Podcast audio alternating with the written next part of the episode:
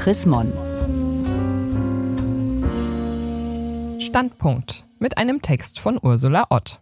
Macht was draus, Ladies. Seit 100 Jahren sitzen Frauen im Parlament. Ernüchternd? Keines der Themen, für die sie damals gekämpft haben, hat sich 2018 wirklich erledigt. Als die junge Sozialarbeiterin Marie-Elisabeth Lüders im November 1918 mit dem Zug in Bielefeld ankommt, ist sie in düstere Gedanken versunken. Ihre Mutter ist gestorben an Unterernährung. Da sieht die trauernde Tochter ein Plakat.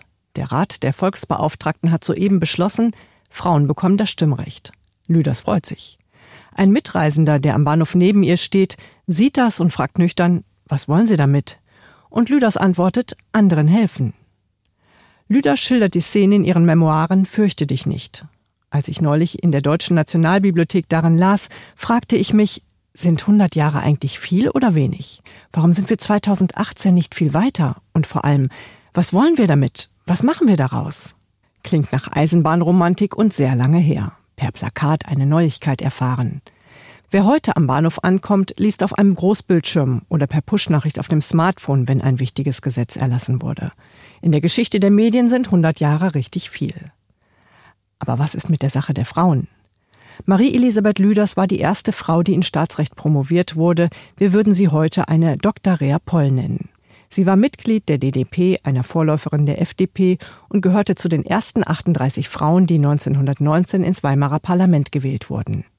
Ernüchternde Erkenntnis, keines der Anliegen, für die Lüders und ihre Mitstreiterinnen kämpften, hat sich heute wirklich erledigt. Sie kämpfte gegen Mädchenhandel und für eine Welt, in der es keine Prostitution mehr geben muss. Ein Gang durchs Frankfurter Bahnhofsviertel, vorbei an abgemagerten Junkie-Frauen und schwarzafrikanischen Prostituierten, zeigt, wie aktuell das Elend ist. Sie setzte sich ein für die Rechte von Dienstmädchen, die in der Weimarer Republik ungefähr so behandelt wurden wie manche illegale weißrussische 24-Stunden-Pflegerin im Deutschland des Jahres 2018. Und Lüders war in den 20er Jahren die einzige Frau im Normausschuss des Vereins Deutscher Ingenieure. Es lohnt sich, aus Folkloregründen, im Jahr 2018 die Homepage des VDI aufzurufen. So viel blauer Anzug ist selten. Herr Ungeheuer, Herr Dreckschmidt. Eine einzige Frau ist auf den Fotos des Ingenieurvereins, ganz wie zu Lüders Zeiten. Hat sich denn gar nichts getan in den 100 Jahren? Ja, doch sicher, wir haben eine Bundeskanzlerin und wir haben noch gar nicht so lange die volle Gleichstellung. Die Verfassungsrichterin Gabriele Britz unternahm unlängst den Versuch, das Jahrhundert herunterzurechnen. Sie eröffnete die Ausstellung Damenwahl in Frankfurt und allein das sind schon zwei Neuigkeiten. Frauen sind sich ihrer Geschichte bewusst, sammeln sie in Archiven. Und sieben von 16 Verfassungsrichtern sind Frauen. Verfassungsrichterin Britz machte in Frankfurt klar, das Wahlrecht ist ein Schlüsselrecht. Aber es ändert nichts daran, dass bereits im Jahr 1900 ein bürgerliches Gesetzbuch verabschiedet worden war, das dem Mann die Rolle des Haushaltsvorstands zuschrieb. Dieses BGB war gegen den erbitterten Widerstand der Frauenvereine erlassen worden. Es legte fest, dass Frauen bei der Heirat automatisch den Männernamen bekamen, dass ihr Platz im Haushalt war und sie nicht ohne Zustimmung des Mannes berufstätig sein durften.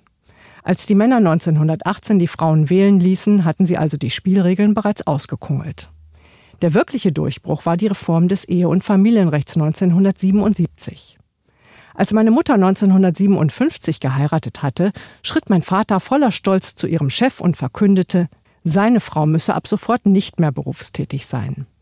Als ich 1986 heiratete, blaffte eine sichtlich irritierte Standesbeamtin meinen damaligen Mann an, den Familiennamen der Frau, ist Ihnen klar, was Sie da tun? Also feiern wir das wirklich wichtige Jubiläum 2077. Und bis dahin wird alles gut? Wer weiß. Jedes Recht, das einmal errungen ist, kann wieder in Gefahr geraten. Das lehrte der Nazistaat, der die frisch gekürten Juristinnen wieder aus den Gerichtssälen verwies, der Mutterkreuz und Lebensborn erfand und auch Marie-Elisabeth Lüders wegen Heimtücke inhaftierte. Nichts, was erkämpft ist, hält von selbst. Das lehrt auch das Europa im Jahr 2018. Feinde der Demokratie attackieren als erstes die Frauenrechte. Drum gilt es, wachsam zu sein, wenn in Österreich die FPÖ, die das Innenministerium besetzt, einem Frauenhaus nach dem anderen die Zuschüsse streicht. Wenn die AfD, der selbstbewusst reinblickenden Alice Weidel zum Trotz, in ihrem Wahlprogramm wieder das Schuldprinzip bei der Scheidung einführen und Schwangerschaftsabbruch sogar nach Vergewaltigung bestrafen will. Wenn in Ungarn und Polen verschärfte Abtreibungsgesetze auf dem Weg sind Der Paragraph 218 war schon in der Weimarer Republik ein Zankapfel zwischen Konservativen und Fortschrittlichen, nicht nur bei Frauen. Erich Kästner, Albert Einstein und Sigmund Freud setzten sich für seine Abschaffung ein. Und die Stuttgarter Ärztin Else Kienle schrieb 1931 verzweifelt, was nützte ihr, der Frau, das Stimmrecht, wenn sie trotzdem eine willenlose Gebärmaschine bleiben sollte? Frauenrechte sind Menschenrechte. Das klingt wie der Titel einer lila Kampfbroschüre, aber es ist eine Lehre aus der Geschichte. Wer in die Welt hinausblickt, weiß, wo Frauen mehr Rechte bekommen, geht es meist voran mit der Entwicklung. Wo Frauenrechte eingeschränkt werden, geht es meist bergab mit der Demokratie. Die Stellung der Frau als Barometer für die Freiheit einer Gesellschaft, diese Erkenntnis stammt von Luise Otto Peters von 1843. Dem Reich der Freiheit werb ich Bürgerinnen, hieß ihr Schlachtruf. Frauenrechte sind eben kein Nischenthema. Und sie gedeihen nur in einer offenen Gesellschaft. Das wird jeder klar, die durch die Ausstellung Damenwahl in Frankfurt geht. Eine Mode, die Frauen aufs schnelle Fahrrad steigen ließ, eine Musik, nach der Frauen auch mit Frauen eng tanzen konnten. Es geht immer um das gesamte gesellschaftliche Klima. Um ein Wachswetter, wie die Suffragette Anita Augsburg sagte. Drum müssen Frauen und Männer auch heute wachsam sein, wenn in der Türkei regimekritische Künstlerinnen und Künstler eingesperrt werden wenn in südfranzösischen Gemeinden mit Front National Bürgermeistern jetzt afrikanische Musikfestivals abgesagt werden und nur noch Heimatmusik erklingen soll. Haben wir in Europa im Moment noch Wachswetter für Frauenrechte und Freiheitsrechte oder ziehen dunkle Wolken auf? Die Frage des unbekannten Bielefelders, sagte Marie-Elisabeth Lüder später, habe sie ein Leben lang begleitet. Was wollen Sie damit? Was macht die Bürgerin denn nun mit ihrem Recht? Es sind ja nicht nur widrige Umstände, böse Männerzirkel und faschistische Umtriebe, die Frauen an der Entfaltung ihrer Freiheiten hindern. Es sind auch Frauen selbst. Junge Frauen sind die Bevölkerungsgruppe, die am seltensten zur Wahl geht. Das gehört zu den traurigen Fakten der Geschichte. Bei der ersten Frauenwahl 1919 sind fast alle Frauen zur Urne gegangen, auch weil eine Fülle von Flyern und Aufklärungsfilmen sie dazu motivierte. Es wurde damals sogar über eine Wahlpflicht diskutiert gibt es bis heute nicht. Und Frauen meines Alters raufen sich bisweilen die Haare, wenn 19-Jährige den Unterschied zwischen Quinoa und Weichweizen referieren können und per Smartphone an ihre Yogastunde erinnert werden, aber nicht an die Bundestagswahl, die sie schon mal verpassen. Auch weil sie eh keinen Unterschied mehr sehen zwischen den Parteien, so eine häufige Ausrede.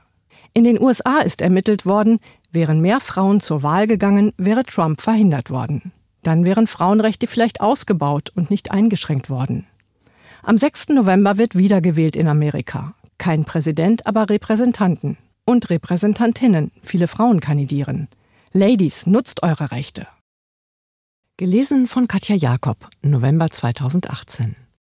Mehr Informationen unter www.chrismon.de